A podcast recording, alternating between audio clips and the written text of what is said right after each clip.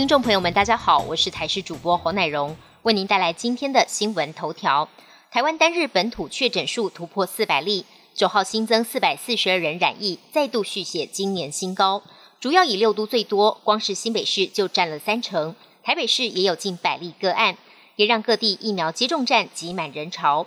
有医生点出，未来最可能的剧本就是双北案例涌向基隆、桃园，提醒桃园必须把自己守好。指挥官陈时中则说，现在的确是要观察双北的疫情，但周遭县市都有可能被渲染，不如直接观察双北状况就好。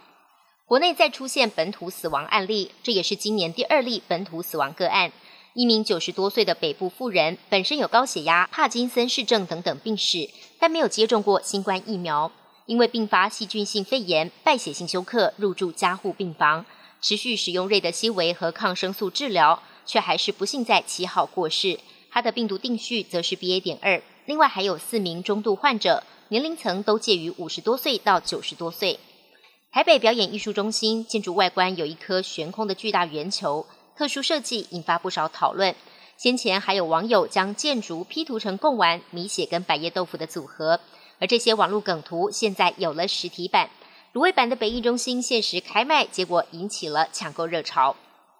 法国总统大选明天第一轮投票，乌俄战争成了左右选情的最新变数。布查惨案发生之后，好几位候选人对于俄国总统普京的态度发夹弯，也使得马克宏原本领先的态势受到影响。中国大陆新冠疫情持续恶化，九号通报单日新增感染两万三千多例，扣掉无症状者个案，本土确诊一千三百三十四例，其中上海仍然是重灾区，病例数占了九成。而上海连日封城，生活物资供应一直严重不足，许多民众被关在家中三餐不继，引爆了民怨。批评当局只会帮国家主席习近平等高官消毒桌椅杯子，做好清消防疫，却不管人民饿肚子，根本就是罔顾民生利益。